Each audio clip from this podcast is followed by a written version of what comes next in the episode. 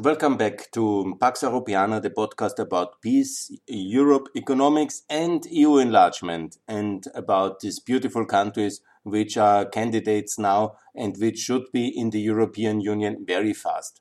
This one here is part of my country specific series, and I will talk now about a very beautiful country you definitely should visit and you definitely should support to join the European Union already now. I'm talking about 2024. Parliamentarians from Montenegro should vote in the European Parliament already, and uh, that would be wonderful. Um, I make it clear everybody who is against that uh, should uh, not consider himself a pro European or for me will be accused as a, a, Russian asset. So, no joke, uh, it's serious. Who is against Montenegro is against Europe and against NATO. And this is uh, absolutely important because Montenegro is an ally. that means something it's obvious that um, membership of an alliance powerful as NATO should also trigger the solidarity of all members, also when it comes to European Union membership. And I have just called now on my Twitter feed also for the American President POTUS to tackle uh, Mr. Macron, uh, the French president, who is uh, the opponent, if not the enemy of all new countries, because he is blocking them in his powerful position in the EU Council, and nobody else can stop him because he has this powerful position. So we need American leadership here in Paris uh, to stop this intransigence and obstinate uh, uh, rejectionism. And uh, the background obviously is pro-Serbian and pro-Russian uh, uh, appeasement. And so he wants to stop Montenegro, and that's a big pity. That's an outrageous scandal of huge proportion, and I call on American power to face down with uh, President Macron. He is uh, uh the problem. he and uh, his uh, French powerful anti-Balkan, anti-NATO, anti-Ukrainian positions are a major problem. Anyhow, but this is about Montenegro, and I will now describe you this beautiful country. It's a small country it's uh, really like a, um, a very small, uh, beautiful. It's only 600,000 people. So it is not a lot of cost uh, to integrate a new country in, the European Union, which is only 600,000 people, because it's uh, like a, um, a medium-sized city actually in America and in Europe. And it is not a, economically, it's a very small budget item when it comes to cohesion. It's a bit more expensive for infrastructure, because obviously it's a mountainous uh, country. The country's name, Montenegro, is the country of the Black Mountain. They call themselves in Montenegrin language Crno Gore, that's Black Mountain. Because what it is, you have a small strip of about 110 kilometers of amazing and beautiful coast. Very beautiful in the south, it's already uh, like uh, the Albanian coast with huge uh, sand uh, coast, about 20 kilometers, the so-called Big Beach. And that's a flat, sandy, beautiful uh, beach uh, going into Albania already. That I described already in the Albanian podcast where the uh, Skadar Lake. Uh, this is a big lake, mainly in uh, Montenegro, but um, yeah, mostly in Montenegro. but then already in the south, and then a river comes and that river is united with the big river of the south of the Balkans, the Drina River, which comes from the Ohrid Lake, goes down along the Albanian Macedonian border area uh, towards uh, then Shkodra, Skadar, the big city for which uh, Montenegro and Albania or the Ottoman uh, Empire and later Albania have fought so many battles. Yeah. This is the contested borderland, and the pearl of it is, of course, uh, and uh, Shkodra. And it's just south of Ska, uh, Skoda, Skadra, and there was uh, there starts this river. It's only 10 kilometers, and this is called the Buna River. It's the border river, uh, more or less the border river with Montenegro and Albania.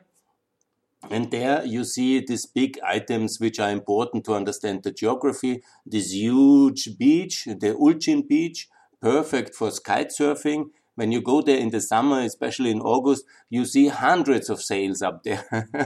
it's amazing because there's always wind.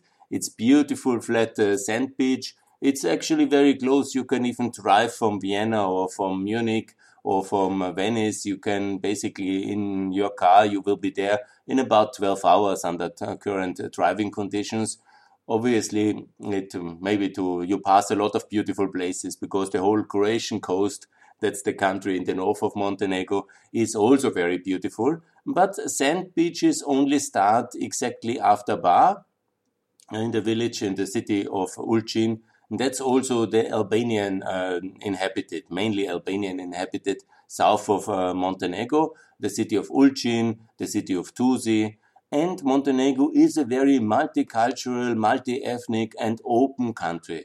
They have come over all this kind of Serbian um, terror and genocidal narratives, and they are, have recently now also given a kind of a new um, autonomy, um, um, own municipality, and towards uh, one of these municipalities. Ulcinj had it already, and Tuzi has now also um, this uh, municipality status. That is really groundbreaking. Of course, I understand for the global world, uh, it's not uh, the biggest news, but it is a sign of the respect of the different ethnic groups, uh, the Bosnians, uh, the Albanians, uh, the Serbs, the Montenegrinians, and there is a difference, and I will talk about this one as well. But there is um, relative harmony. It's a success model of clear Western integration, which started basically after the Bosnian War. The Montenegrinians were still allies and part of this uh, terror uh, regime of Milosevic in uh, until the end of the Bosnian Wars. But with uh, the Dayton Agreement and the political battles afterwards, Djukanovic has gradually distanced himself uh, from uh, Serbian Milosevic and the terror of that regime, and he was smart enough to see his future in the West it's one of these uh, success stories where countries really improve themselves. From the terror and from the disasters of the Bosnian War, Montenegro has purified itself and has uh, understood and saw the light in the West. Of course, Montenegro also in all its history very much attached to the Adriatic world, open to the Adriatic world, and then they changed the direction. They were not even anymore member of uh, the Kosovo War and the Serbian system. They were still um, part of this uh, kind of Yugoslavia, but they didn't participate anymore uh, from the side of the Montenegrin authorities in the Kosovo War. And afterwards, the split was clear. They introduced the German mark as currency, ended the Serbian dinar, the Yugoslavian dinar, and then they split gradually Unfortunately, European appeasement uh, was leading to forcing Montenegro for another six years to stay in uh, the um, uh, state union, it was called then with uh, Serbia. But uh, they really wanted to leave. And if the um, um uh, Solana wouldn't have insisted on this process of very gradually divorce, then Montenegro would not have had to wait until 2006 because with a very clear uh, direction they wanted to get rid of this um, uh, Serbia already by then. But it took until 2006. The referendum was additionally made difficult by Solana by a so-called and Lajčák actually. That's the Slovak negotiator. So Solana was our foreign policy, policy chief at that time. He is possibly, possibly the best of the European Union foreign policy uh, chiefs uh, in that position since it was created. He was the first one. He was the best. He is, you know, he was obviously the best, but he was also, um, you know, the best from a very weak group. Let me tell you that I'm definitely not a fan of any of the um, uh, European foreign policy uh, experts or whatever it's called, high representative for foreign policy and Solana was the best, there's no doubt. I had recently a bit a Twitter debate uh, about his uh, uh, track record, but I want to, to apologize because he is the best of all of them up to now. That doesn't mean a lot, um, but I'm not critical for his role as NATO Secretary General. He was obviously liberating Kosovo. Thanks a lot. He's a hero for that. But in Montenegro, then as a high representative for the EU, he has uh, made a lot of steps to make it very complicated, especially the 55 hurdle. But it was done in May 2006, uh, more than 55, whenever it was close, have voted for independence. Montenegro then was again an independent country in 2006. And this is something to be celebrated every 13th of July. It is uh, the Montenegrin Independence Day. And this is very important date in history because it is the second independence of Montenegro. Because already on the 13th of July, at the Berlin Congress 100, close to 150 years ago, in the 1878, uh, it's now 140 something, and this was, of course, a very special day here. Montenegro got already its independence internationally recognized and approved uh, in the Berlin Congress. And it's a kind of second independence because, unfortunately, due to the disasters of the First World War, Montenegro was one of the victims of the Paris Peace because it lost its independence. Basically, Serbia had the military power to occupy it and it invaded uh, and um, some will say liberated Serbia in 1918 and on the 1st of December 1918 the kingdom of Yugoslavia was not it was not Yugoslavia. That was the idea and it was called like that. But the real name was the kingdom of Slovenia Croatia.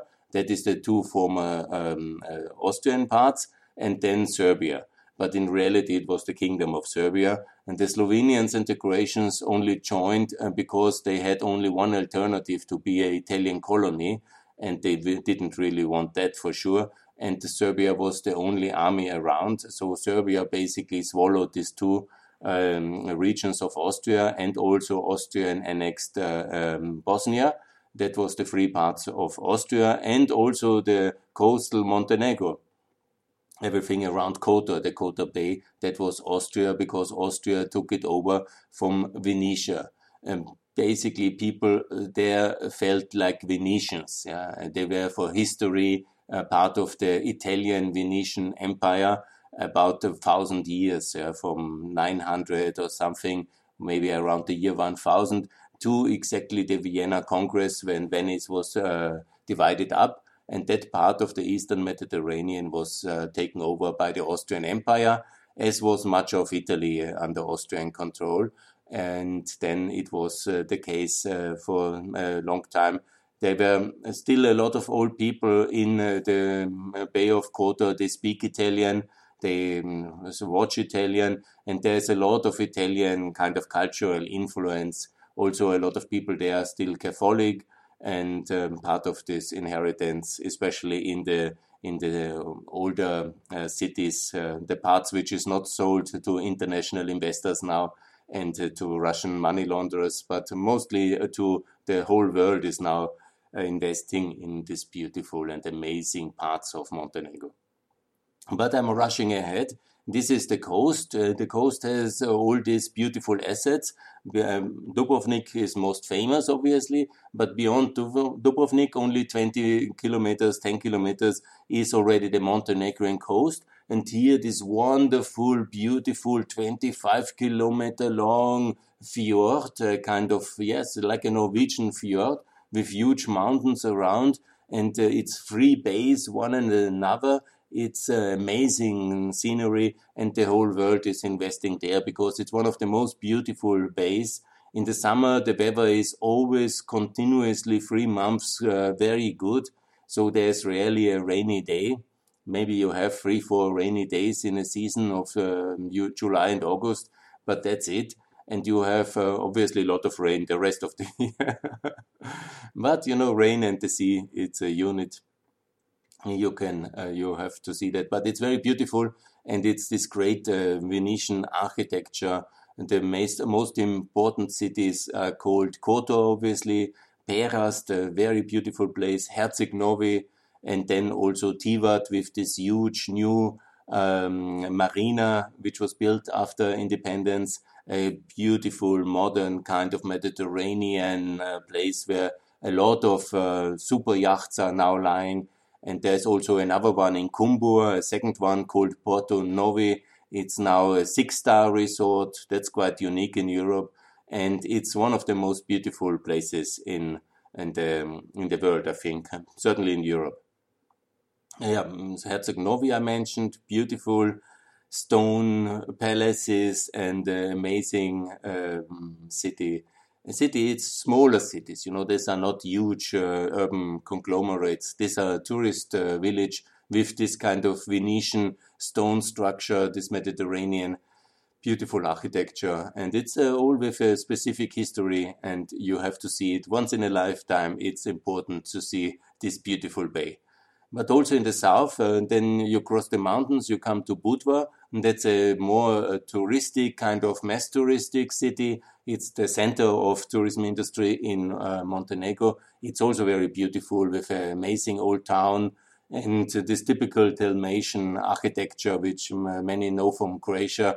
And this is repeated uh, in, uh, of course, Kotor, then Budva, and also Bar is very beautiful down in the south. That's more industrial town. It's the main harbor. It will have in the future of the Balkans a big role because it's the only real deep sea harbor. And as Montenegro is in NATO, this will be basically the major entry point of the military and uh, other supplies. And uh, this is basically the energy harbor and the military harbor and the big supply station uh, for the Balkans. Uh, this will be the role of uh, Montenegro, of uh, Bar. And it was meant like that from the beginning. It was built as, uh, it was part, this was actually the border.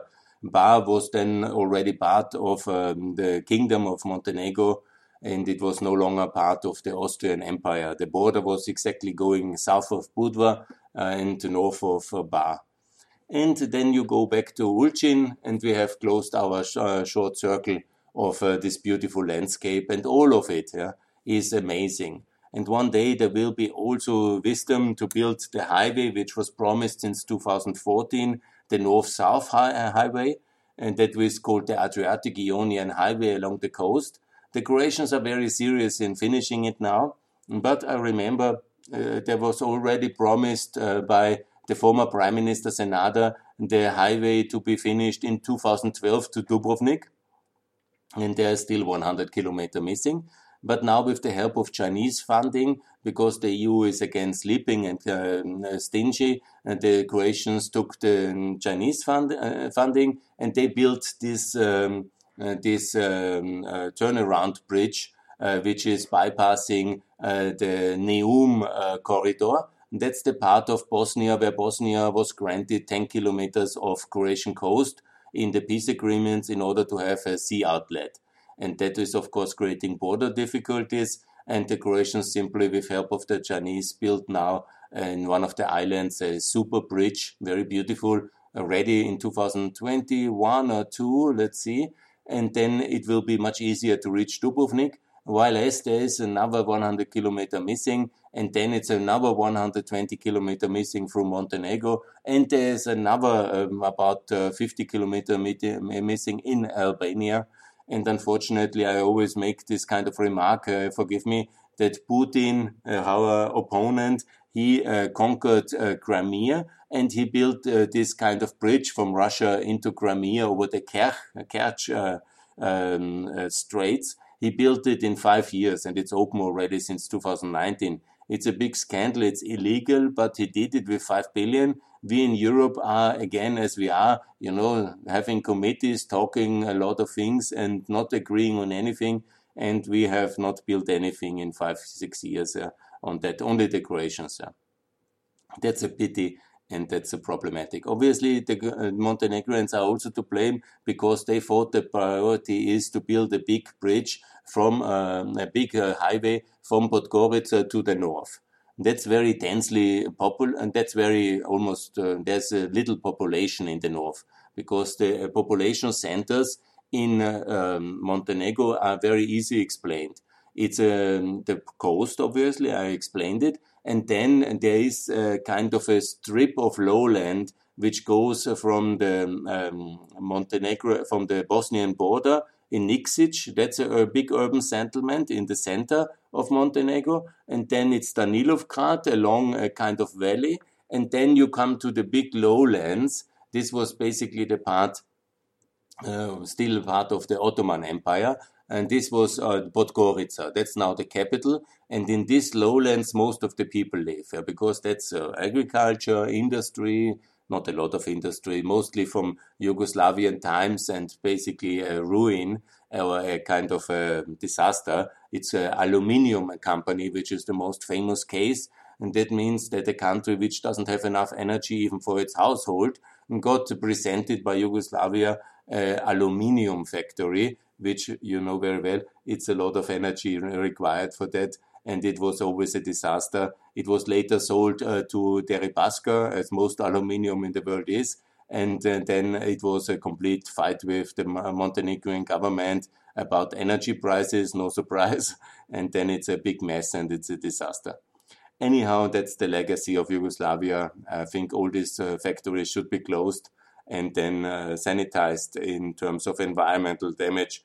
And it's better we buy our aluminium from Brazil or Australia, where there is also the energy to sustain it. Yeah.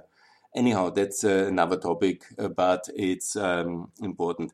The fact is, this is the lowlands, and this lowlands lead then already to Ulcinj, and I have and to the um, more Albanian inhabited parts of uh, the south of uh, Montenegro. So I think I covered that one. So the geography gets already very clear. And then beyond uh, Podgorica, immediately start the huge mountains, yeah, and they go to Kosovo and to Serbia and to Albania. And that's all really huge mountains. It's um, rarely populated. Uh, there's not a lot of urban places. It's wonderful for uh, wild water uh, rafting. That's really wonderful and it's uh, beautiful at the Tara River and at all these uh, rivers in the north, the Bosnian Drina.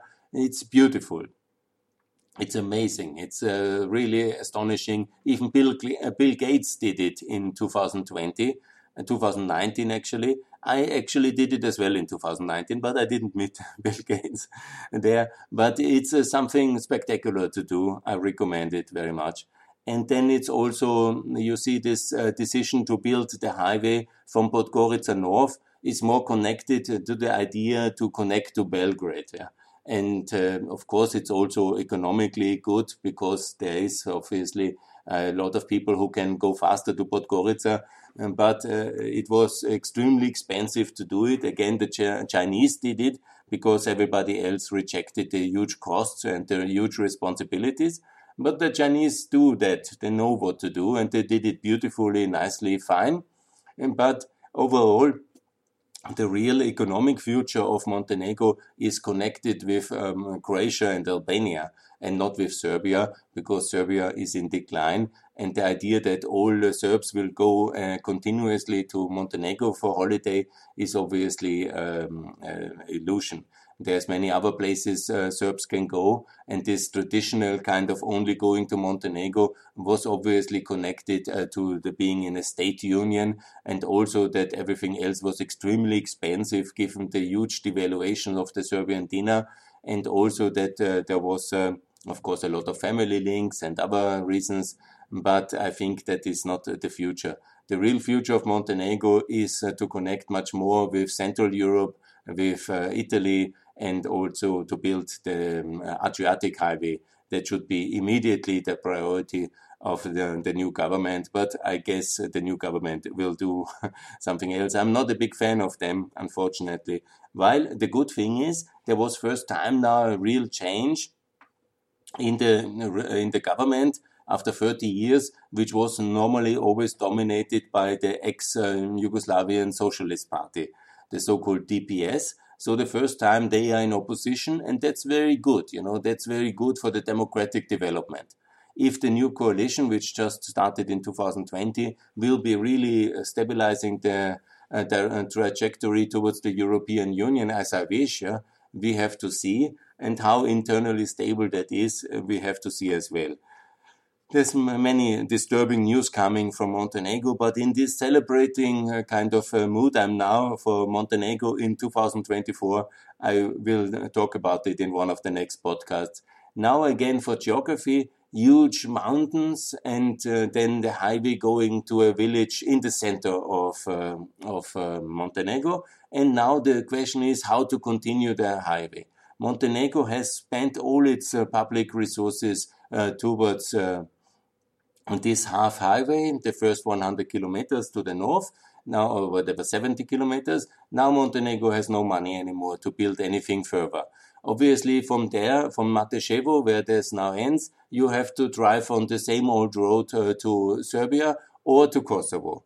And here is my proposal also for um, uh, the international authorities, the European partners. Now we have all this extra Corona funding. It's very important to talk to the Montenegrin authorities not to build uh, the Serbian highway further, but uh, make a deviation with a tunnel towards Kosovo. And that's very important because Kosovo is our ally. There's the NATO forces, KFOR, and we need a better year-long uh, connection with Montenegro, and therefore it's needed to build a tunnel. That's the first priority, and the second priority is the north-south highway.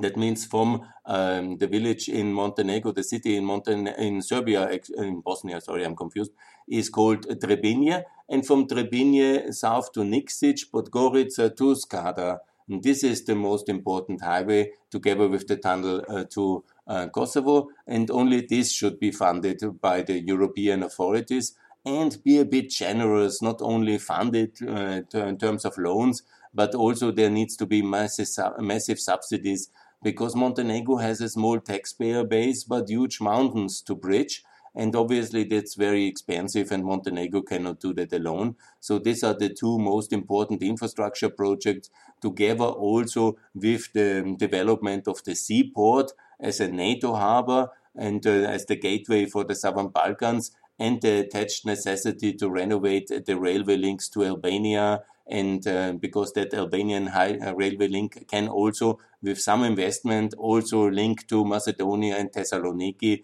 So we are all on NATO territory here with a modern railway link once it's uh, finished and renovated, with a modern highway link, and that's really very good. And then you can drive uh, from uh, Germany, from Central Europe, from Brussels on a highway and directly to Athens. And that should be the priority and also connect that very well uh, with um, the railway system.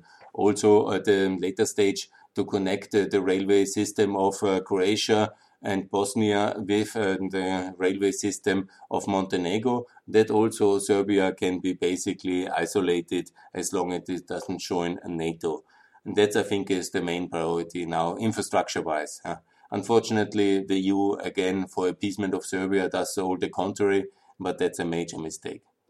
Anyhow, I hope wisdom will come now when Biden is back and there will be some improvement. When it comes to uh, the um, uh, situation of NATO, I mentioned already the success. Just in 11 years um, after independence, Montenegro was um, um, NATO member. I mean, that's unbelievable. It's very good, yeah. And that's one of the major successes for peace in the Balkans in the last uh, 20 years. And that's a real breakthrough Macedonia as well. So that's basis, or that's also the basis for the three NATO members, Albania, Montenegro, and North Macedonia, to join the European Union already in this mandate and to get all the things uh, speeded up and accelerated because we must have lost our minds if we risk the development of Montenegro, Albania, Macedonia, and with it the whole Balkans by further delaying uh, the accession of these three beautiful countries. Yes, what to tell you about Montenegro history? I told you Berlin Congress, that's most important. I told you about the Balkan Wars, obviously, that was atrocious fights and terrible. And then also about uh, the Kosovo Liberation War. And there's much to talk about the World War II, the First World War, all the crimes Austrians and Germans have committed against the Montenegrinians.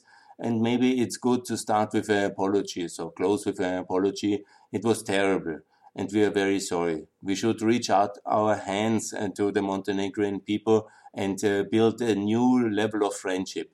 I try what I can in the last years uh, when I'm active in Montenegro, and it's very important. But we should also invest in a museum of uh, Austrian Montenegrinian friendship in um, Cetinje.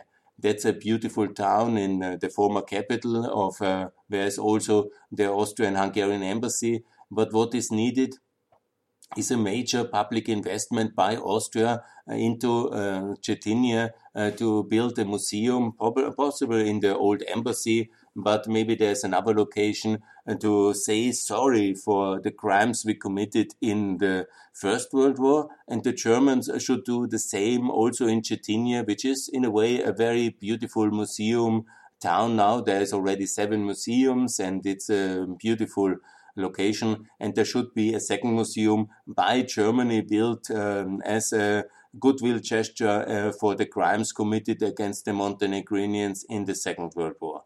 And uh, actually, the Italians should do the same because it was also uh, the Italians who attacked and uh, killed a lot of people in beautiful Montenegro during the Second World War. So I call for these three museums uh, the Austrian Museum in Cetinje, the German Museum in Cetinje, and the Italian Museum in Cetinje.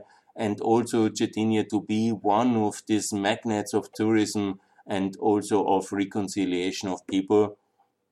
We did many things wrong in the past. We are here to make it good. We uh, want to be friends of the Montenegrinian people, and I really recommend Montenegro very strong to be already in 2024 sending parliamentarians to the um, European Parliament and also to be um, uh, that everybody I think in the world should at least once in the lifetime uh, travel to this beautiful country.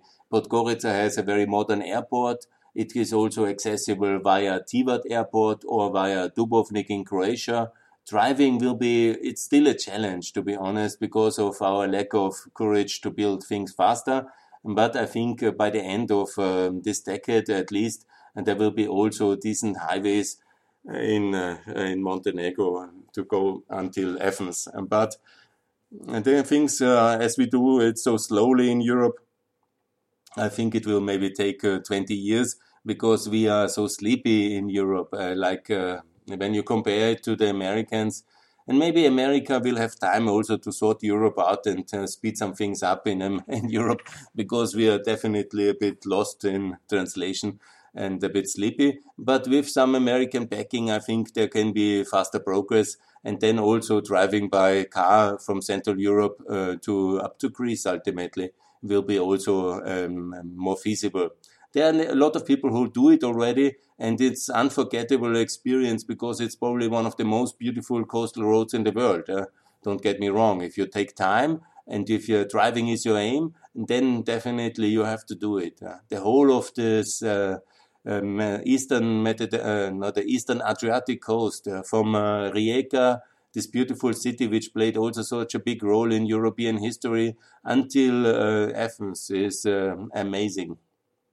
It's so beautiful and it has deserved to be in the European Union. So I call on America, please help Montenegro, help Montenegro, your ally, and Albania and uh, North Macedonia to be in the European Union. It has well deserved, it's well ready, and it's time to get it done and uh, talk sense uh, to Macron because it's too much of uh, his kind of rejectionism.